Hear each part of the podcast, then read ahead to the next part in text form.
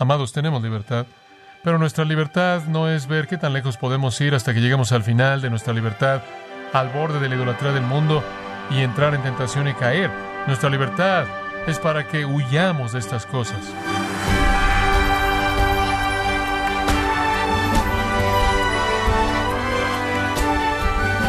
Le saluda su anfitrión Miguel Contreras, dándole la bienvenida a esta edición de Gracia a vosotros con el pastor John MacArthur. Hay una diferencia entre poder hacer algo o si es conveniente hacerlo. Entonces, cuando las escrituras no nos dan un sí o un no claro, digamos que son grises. ¿Cómo decide lo que debe hacer? Descúbralo hoy, cuando el pastor John MacArthur nos habla de esas áreas grises y cómo este es un asunto que está alrededor de su relación con Dios, parte de la serie Trampas de la Libertad Cristiana, en gracia a vosotros. La idolatría es el pecado más serio y más contaminante que existe. Y la razón por la que es así es porque le da un golpe directamente a la persona de Dios. Y una vez que usted ha adulterado la persona de Dios, usted ha perdido las guías para cualquier otro juicio moral. Ahora necesitamos ver de cerca la idolatría porque si es tan importante, si es el peor pecado de todos, si la Biblia tiene tanto que decir de ella, y créame, ni siquiera podrá comenzar a cubrir todo lo que las escrituras dicen de la idolatría. Si eso es verdad, entonces realmente debemos entender qué es esto.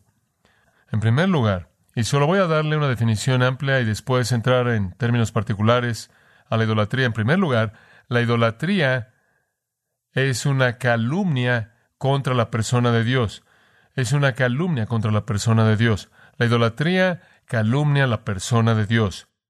Muy bien, un segundo pensamiento. La idolatría también es adorar al Dios verdadero de la manera equivocada. En tercer lugar, ahora le voy a dar algunos puntos específicos de la idolatría para ayudarle a definirla. La idolatría es adorar a cualquier imagen, es adorar a cualquier imagen. Y hay tantas escrituras que ni siquiera intentaremos cubrirlas todas para definir esto, pero le voy a dar una. Isaías 44, 17 simplemente le va a ayudar a entender qué queremos decir con esto. Y él está explicando aquí la idolatría y la torpeza de la idolatría, y él tiene una sección entera de esto aquí. Hacen una imagen de talla, versículo 9, y todo esto forman un Dios, versículo 10, y él sigue y sigue. Él describe cómo lo hacen y cómo lo construyen, cómo lo colocan en el fuego y demás. Versículo 15 hace una imagen de talla, se postra ante ella, quema parte de ella en el fuego, con parte de ella come carne, calienta su comida y está satisfecho, se calienta a sí mismo y demás. Y sigue versículo 17, y lo que queda lo hace un Dios, e incluso esta imagen de talla se postra ante ella y la adora, le ora y le dice, líbrame porque tú eres mi Dios. Ahora, allí hay una definición perfecta de un ídolo. El hombre lo hace en el fuego, lo coloca en el suelo, se postra ante él, lo adora, hace un sacrificio y dice, tú eres mi Dios, haz esto, haz esto. Eso es idolatría, adorar cualquier tipo de imagen. No debemos adorar una imagen de ningún tipo. Jamás sustituye una imagen por la realidad. La Biblia es clara de que no debemos postrarnos ante imágenes. Oigo a personas diciéndome muchas veces que tienen un retrato de Jesucristo en un pequeño lugar, en donde siempre oran y mientras que están orando siempre se arrodillan ante el retrato de Cristo. Ahora, la idolatría no necesariamente es arrodillarse ante el retrato de Cristo, siempre y cuando usted tenga la perspectiva apropiada. Ciertamente lo coloca en una posición en la que confunde el asunto, pero no necesariamente es idolatría si lo que está en su mente es lo correcto. Pero aún así no debemos adorar imágenes de ningún tipo. Asumir que algún poder detrás de alguna imagen está mal. Ahora permítame darle otra idea, número cuatro, y simplemente estoy presentando una lista de estos pensamientos, la idolatría es adorar ángeles. Jamás adore ángeles. Afortunadamente no conocemos suficiente de ellos para que no podamos involucrarnos demasiado en eso. Solo conocemos los nombres de tres y uno de ellos es Satanás y los otros dos son Gabriel y Miguel. Y tenemos una buena ilustración en el libro de Apocalipsis en donde Juan trató de adorar. Y el ángel, ¿qué es lo que el ángel le dijo que hiciera? Le dijo que se pusiera de pie y terminara. Él dijo, yo solo soy una criatura como tú, ¿qué estás haciendo ahí, abajo? Juan, adora a Dios. Entonces usted tiene Apocalipsis siendo claro en esto, y también en Colosenses 2.18 dice, cuidado con esta doctrina falsa acerca de adorar ángeles. Colosenses 2.18, no hay lugar para la veneración en la adoración de ángeles, eso es idolatría. En quinto lugar, la idolatría es adorar demonios. En Apocalipsis 9:20 dice que en la tribulación estaban adorando demonios. Y eso se lleva a cabo en la actualidad, ¿no es cierto? La gente que cree en la iglesia de Satanás y se postra ante demonios y se postra ante deidades falsas y seres espirituales, mediums y todo lo que tenemos, todo lo que va con esto. Sexto pensamiento al definir la idolatría. Y no sé si alguna vez ha pensado en esto, pero la idolatría es adorar a hombres muertos, hombres muertos, cualquier hombre muerto. Venerar o adorar a los hombres muertos es idolatría. Y le voy a mostrar un versículo interesante que quizás no haya descubierto acerca de esto. Salmo 106, 28. Únicamente se lo voy a leer, no lo busques, muy corto. Y aquí él está describiendo de nuevo el patrón típico de Israel, siendo tan infiel al pacto de Dios y cayendo en idolatría. Él dice esto, se unieron también a Baal peor. Esta es una forma de adoración a Baal. Ahora escuche. Y comieron los sacrificios de los muertos. Ahora, permítame llegar más a nuestra sociedad, a lo que pensamos en términos de nuestras actitudes. La idolatría es, y escuche esto, cualquier ídolo en su corazón. La idolatría es cualquier ídolo en su corazón. Y sabe una cosa, usted tiene que ver su propio corazón para identificar qué es. Pero me atrevo a decir, si dijera muy bien, todo el mundo saque sus lápices y haga esto. Escriba los ídolos con los que usted lucha en su vida. No hay una persona que piense que no podría escribir algo. Podrían ser muchas cosas. La preparación académica, hay algunas personas que se postran ante la preparación académica, lo único que quieren son títulos. No quieren solo un nombre, quieren un nombre con muchas letras que van junto con el nombre. Algunas personas se postran ante la ciencia. Chad Walsh ha escrito un libro llamado Los dioses del campus en juicio, y él habla del hecho de que en los campus de las universidades de Estados Unidos los alumnos tienen dioses. Y resumiéndolo, básicamente los dioses del hombre moderno son el humanismo, el materialismo y el sexo. El humanismo, usted sabe, Billy Graham dice que tenemos en nuestras monedas, en Dios confiamos y yo primero grabado en nuestros corazones. Eso es humanismo. Eso es humanismo. Es, mamá, prefiero hacerlo yo. Eso es humanismo. Yo puedo enfrentar mis propios problemas, yo puedo resolver mis propios misterios, yo voy a estar a cargo de mi propio mundo, usted sabe. Cuando Billy Graham estuvo en Núcleo, él dice, eso es tan ridículo, el hombre no puede resolver sus propios problemas. Él dijo, tomen la explosión de la población, en algún punto en el mundo hay una mujer teniendo un bebé, cada cuarta parte de un segundo. Ahora, creo que deberíamos encontrarla y detenerla. Pero el punto es, el punto es que el hombre quiere creer que él puede controlarse a sí mismo. No puede. Pero ese es humanismo. Y en el materialismo, otro de los dioses de la humanidad, el materialismo, y después el dios sexo, probablemente el dios más feo no es diferente. Cuando estuvimos en Balbecas algún tiempo atrás y viendo al dios Baco, Aquí en el gran templo de las orgías se le construyó un edificio increíble, adorando el sexo. Este siempre ha sido uno de los dioses del hombre, un ídolo del corazón. Ahora Ezequiel 14 se concentra en esto. Hijo de hombre, Ezequiel 14.3, estos hombres, y él está hablando aquí de los ancianos de Israel en el versículo 1. Los ancianos de Israel han levantado sus ídolos en su corazón. No han hecho ninguna imagen de piedra y no han hecho ningún dios de plata y de oro, pero tienen ídolos en su corazón y han colocado la piedra de tropiezo de su iniquidad ante su rostro. Digo, tienen esto entre yo y ellos. Lo único que pueden ver es este ídolo, esto es ante lo que se están postrando. No pueden darme la prioridad. Están demasiado ocupados en prepararse académicamente en nuestro día.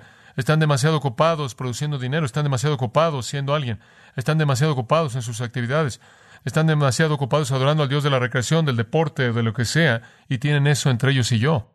En el versículo 4 él dice, así ha dicho Jehová, Dios, todo hombre de la casa de Israel que levanta sus ídolos en su corazón y coloca la piedra de tropiezo de su iniquidad ante su rostro, y viene al profeta, Jehová le responderá, yo le responderé, voy a tomar la casa de Israel en su corazón, porque están alejados de mí a través de sus dioses, me voy a apoderar. Él dice, voy a apoderarme de ellos. La idolatría es cualquier ídolo en el corazón.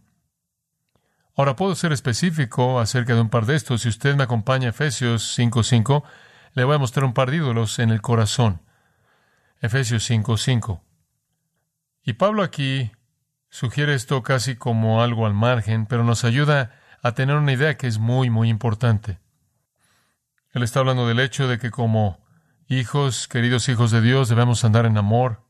Y andar en amor significa que evitamos amor falso, pero mantenemos el amor verdadero, el amor falso es fornicación y el resto de las cosas que van con eso, y después él entra otras cosas que debemos evitar. En el versículo 5 él dice, porque vosotros sabéis que ningún fornicario, pecado sexual, ninguna persona inmunda, ningún avaro, quien es idólatra, tiene heredad en el reino de Cristo y de Dios. Ahora, aquí hay otra cosa que es la idolatría. Esta es la octava en la lista. La idolatría es codicia, o el ser avaro es idolatría. Alguien que codicia realmente está adorando en el fin del materialismo. ¿No es cierto? Esto es dinero, cosas, posesiones. Podría ser una casa, un auto, ropa, más dinero, más acciones, un negocio más grande, más productos, más inventario, más, más de lo que sea. La avaricia es idolatría, porque cuando usted comienza, la avaricia es, quiere que le dé una definición de la avaricia, querer lo que usted no, ¿qué? Tiene. Eso es avaricia. Dice usted, oh, ¿Estás bromeando? No estoy bromeando. La avaricia es querer lo que usted no tiene. ¿Llega usted a hacer eso? Yo lo hago. Tengo que decir eso porque usted lo sabe de cualquier manera. Claro, la avaricia. Querer lo que usted no tiene. Ahora, usted podrá ser tentado a querer lo que usted no tiene y rechazar la tentación.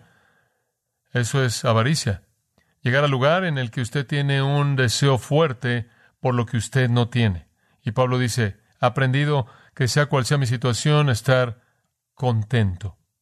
Sé lo que es tener, sé lo que es no tener, de cualquier manera. Que Dios nos ayude a llegar a ese nivel de madurez. La avaricia, adorar el dinero, adorar las posesiones. Y simplemente para asegurarnos de que usted no se olvide de esto, más adelante en el Nuevo Testamento hay un eco de esto en Colosenses 3.5, misma afirmación. Avaricia que es idolatría. Usted no puede adorar a Dios, al Dios verdadero, de la manera correcta, Jesús dijo, y también adorar al dinero, Dios y las riquezas. Pero le voy a decir, el dinero estorba la adoración de Dios. Lea 1 Timoteo 6. Los que quieren enriquecerse caen en tentación y muchas codicias engañosas y tentaciones, y eso es lo que está enfrente de usted como Israel en los ancianos de la antigüedad. Usted coloca el dinero entre su rostro y Dios y usted ya no lo puede ver. O quizás su Dios son las posesiones, un mejor trabajo, un mejor salario, una casa más grande, lo que sea, lo que sea. Y eso se vuelve la preocupación de su mente. Eso está entre usted y Dios. Eso bloquea su perspectiva de Dios. Hay otra cosa, y no quiero pasar mucho tiempo en esto, porque el Espíritu Santo va a tratar con usted en esto como lo hace conmigo. Pero número nueve, simplemente al darle una lista de cosas larga para definir la idolatría. La idolatría también es lujuria. La idolatría también es lujuria o deseo pecaminoso. Creo que este es un versículo muy útil. Filipenses 3:19, no quiero que nadie entre en pánico, pero aquí viene, cuyo fin es su destrucción, cuyo Dios es su vientre, oh hombre. Y procede a definir cuya gloria es su vergüenza que piensan en lo terrenal. Ahora, cuyo Dios es su vientre podría ser mejor traducido apetito, y la mayoría de nosotros nos sentimos un poco mejor por eso. Eso es un poco más abstracto. Pero incluso, mejor que eso, yo diría, cuyo Dios es el deseo pecaminoso, la lujuria. Pero si queremos ser honestos, el deseo pecaminoso es un término amplio y podría involucrar el vientre. Hay personas que viven para lo que tienen en mente primordialmente y eso es comer. ¿Sabe usted que hay personas que no han terminado la comida en la que están comiendo y ya están pensando en dónde van a comer la que sigue y qué va a ser? ¿Conoce usted alguna de esas personas? Es verdad, la gente puede vivir para comer, pero eso no es lo único que tiene en mente aquí y desafortunadamente en algunas versiones dice vientre y realmente es más amplio que eso. Puede ser un deseo pecaminoso por cualquier persona. Algunas personas simplemente andan por todos lados buscando sexo o van de un objeto de sexo al que sigue. Usted sabe, es una revista y cuando se acabó la revista, un programa de televisión, cuando el programa de televisión se acabó, lo que sea, lo que sea, lo que sea y es lo que está en su mente todo el tiempo. Puede ser deseo pecaminoso por cualquier cosa, en cualquier dirección, hacia cualquier objeto. Un deseo fuerte levanta dioses, deseos de la carne, deseos de los ojos, vanagloria de la vida. Bueno, le he dado nueve cosas que le van a dar una perspectiva bastante amplia de la idolatría. Pensamientos equivocados de Dios, imágenes fuera de Dios, maneras equivocadas de adorar al Dios correcto, adorar ángeles, demonios, hombres muertos, levantar ídolos en el corazón como la avaricia y el deseo pecaminoso. Ahora eso es idolatría, amados. ¿Y qué dice la Biblia que debemos hacer acerca de la idolatría? ¿Qué dice en 1 Corintios 10, 14? ¿Hagan qué? Huid. Pablo le dice a los corintios, no pueden reconocer qué peligro, en qué peligro están si dejan que su libertad llegue hasta su fin. Bueno, no, voy, no me voy a involucrar en esta cierto deseo pecaminoso y no me voy a involucrar en la avaricia. Tengo mis libertades, puedo satisfacerme en unas cuantas de esas cosas, pero si usted continúa exponiéndose a esas cosas, lo más probable es que lo está haciendo. Dé la vuelta y corra. Ahora quiero ayudarle un poco más para saber por qué debe huir al decirle qué efecto tiene la idolatría en usted y en mí. ¿Cómo nos afecta la idolatría? Número uno, nos contamina. Y lo que eso significa es que hace que seamos pecaminosos, trae pecado sobre nosotros en lugar de justicia. En Ezequiel 20, versículo 7 dice, no se contaminen con ídolos. Los ídolos tienen un efecto contaminante. No me importa si son los dioses de Egipto ante los que se está postrando. Ra, usted sabe, el dios del sol, usted se está postrando ante el dios escarabajo de Egipto en el tiempo en el que esto estaba indicando. O sea que en la actualidad es el dios del golf en su corazón o lo que sea el dinero, sea cual sea ese ídolo, tiene un efecto contaminante. Esto se interrumpe la justicia. Y estoy hablándole a un incrédulo o un creyente. Va a tener el mismo efecto en cualquiera de los dos. Afortunadamente y en su gracia, Dios perdona y sigue limpiando al creyente, pero no es menos idólatra y no es menos contaminante. En segundo lugar, la idolatría no solo tiene un efecto contaminante en la persona que está involucrada, sino que tiene un efecto contaminante en toda persona que lo rodea. Una persona que adora un ídolo tiende a destrozar a toda persona que lo rodea. Usted ve esto en Israel. Un pequeño grupo de personas comenzó a adorar a Baal y poco después tuvo consecuencias nacionales. Y Ezequiel capítulo 36, versículo 18, nos ayuda a ver eso en estos términos. Dice, por lo tanto yo derramé mi furia sobre ellos por la sangre que habían derramado en la tierra y por sus ídolos por los que ellos la habían contaminado. La idolatría no solo tiene un efecto devastador en mí, sea cual sea ese ídolo, sino que tiene un efecto contaminante en toda persona a la que yo toco. Otra cosa acerca de los ídolos. De cualquier manera no le pueden ayudar a usted. Debería mantener eso en mente. Usted no tiene un ídolo en la vida que va a ayudarle en algo. Ciertamente no puede buscar ayuda en su dinero cuando se mete en problemas reales. No puede volverse su preparación académica. No puede acudir a cualquier punto en particular de fama que pueda tener. No puede acudir a su casa grande, su cuenta de banco, lo que sea. En Isaías creo que es el 46.7, usted tiene eso indicado, dice, explica la idolatría. Realmente es simpático ver la manera en la que lo explica aquí. Él dice que estos hombres están haciendo ídolos y hacen todo esto y cargan sus ídolos en su hombro y aquí vienen con su ídolo nuevo acaban de forjar su nuevo ídolo, vienen por el camino con su nuevo ídolo y lo colocan en este lugar, se pone de pie ahí, dice Isaías, lo levantan, ahí está, y de su lugar no se moverá. Nunca irá a ningún lugar. Ese es el fin, está ahí y eso es todo. Si uno le clamará, sin embargo no puede responder ni lo puede salvar de sus problemas. Los ídolos no lo pueden ayudar a usted, no pueden hacer nada por usted.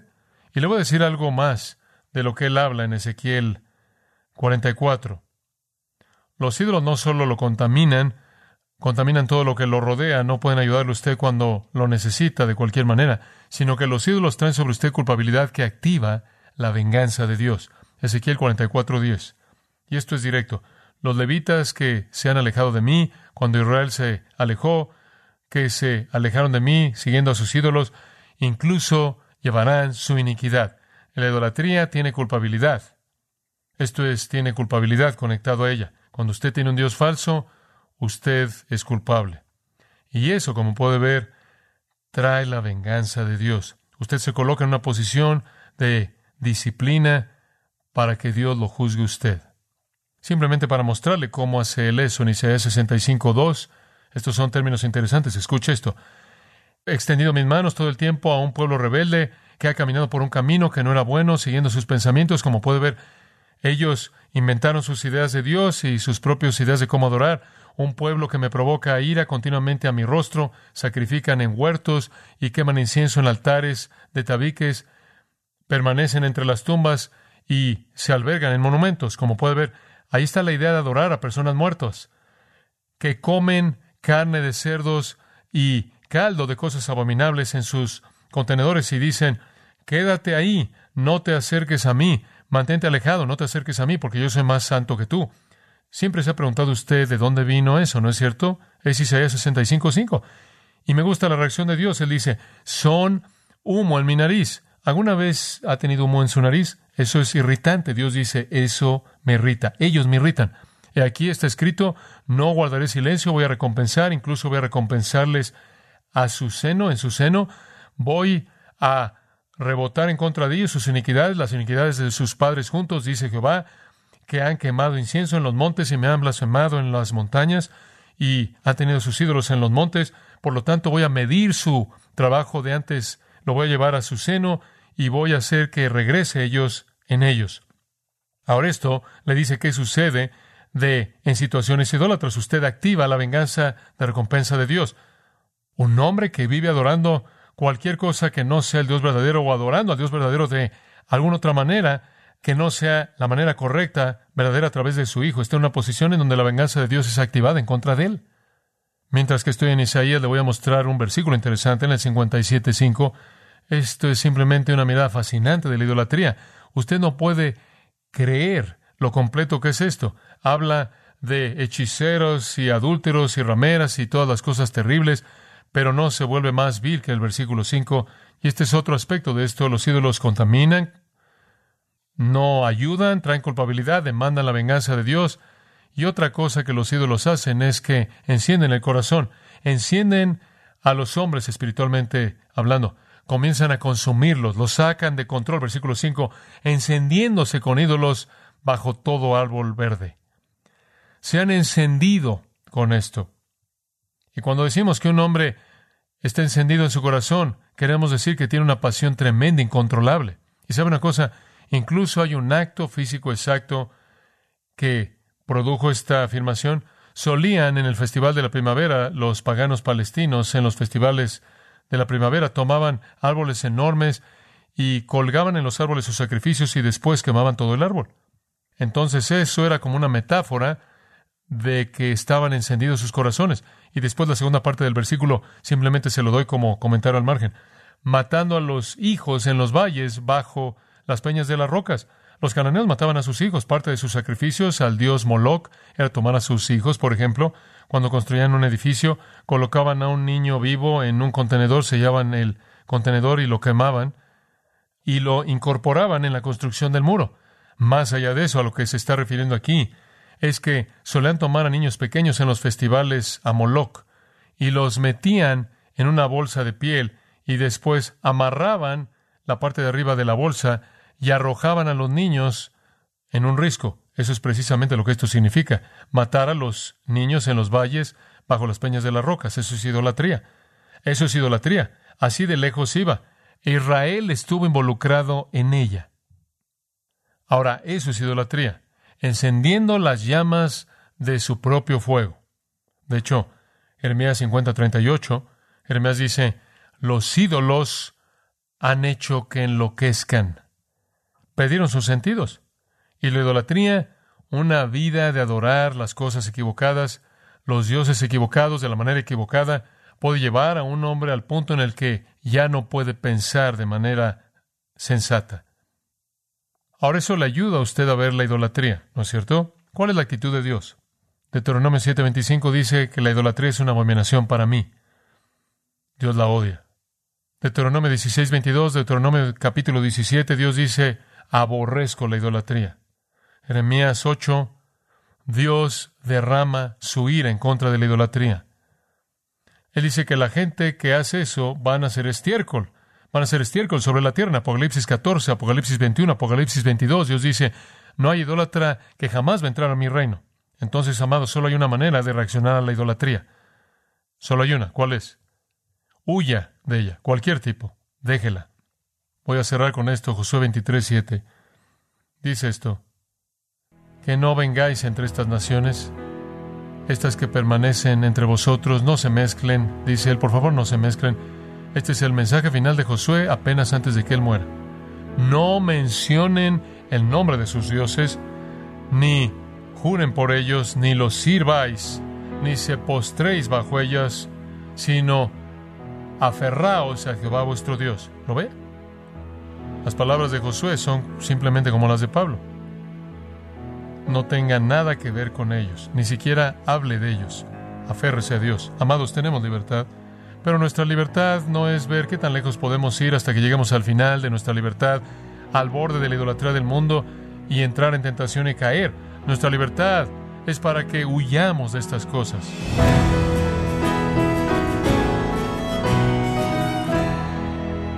El pastor John MacArthur nos ha recordado que los cristianos no deben dejar que el haber sido liberados del pecado se convierte en libertad para pecar. Parte de la serie Trampas de la Libertad Cristiana, en gracia a vosotros. Estimado oyente, permítame compartirle esta carta que nos envió Ernesto Pérez y dice lo siguiente. Dios bendiga sus vidas, han sido de bendición para mi vida sus estudios acerca de la anatomía de la Iglesia y me permito presentarme, me llamo Ernesto Pérez y me congrego en una iglesia local bautista, escudriño lo que he aprendido de vosotros, y mi anhelo es que al igual que ustedes, nuestra iglesia crezca conforme a Cristo. No seguimos a un líder sino al pastor que dio su vida para redimirnos de nuestros pecados y librarnos del infierno. Estaré orando por vosotros, amados hermanos, firmes y constantes todo para el Señor, no es en vano. Gracias Ernesto Pérez por su carta, es alentadora. Confirmar cómo Dios está obrando en usted, estimado oyente, a través de lo que aquí emitimos, este trabajo que hacemos en equipo de la predicación del pastor John MacArthur, con la idea de que usted abrace el Evangelio, pero también sea edificado con su programa Gracia a vosotros. Si tiene alguna pregunta o desea conocer más de nuestro ministerio, como son todos los libros del pastor John MacArthur en español, o los sermones en CD, que también usted puede adquirir, escríbanos y por favor mencione la estación de radio por medio de la cual usted nos escucha en Gracia a vosotros. Es importante conocer no solo el país y ciudad de donde usted nos escucha, sino también la radio. Para quienes contactan nuestro ministerio por primera vez, pueden solicitar una copia del mensaje de promoción sin costo alguno, un mensaje por oyente únicamente. Si usted vive en los Estados Unidos o Puerto Rico, escríbanos a Gracia Vosotros, P.O. Box 4000 Panorama City, California 91412 o puede escribirnos a través del siguiente correo electrónico radio arroba gracia Bueno, en nombre del pastor John MacArthur de nuestro redactor Rubén Rocha y del personal de este organismo, le damos las gracias por su tiempo y sintonía invitándole a que nos acompañe en la próxima edición y juntos continuar desatando la verdad de Dios un versículo a la vez, aquí en Gracia a Vosotros.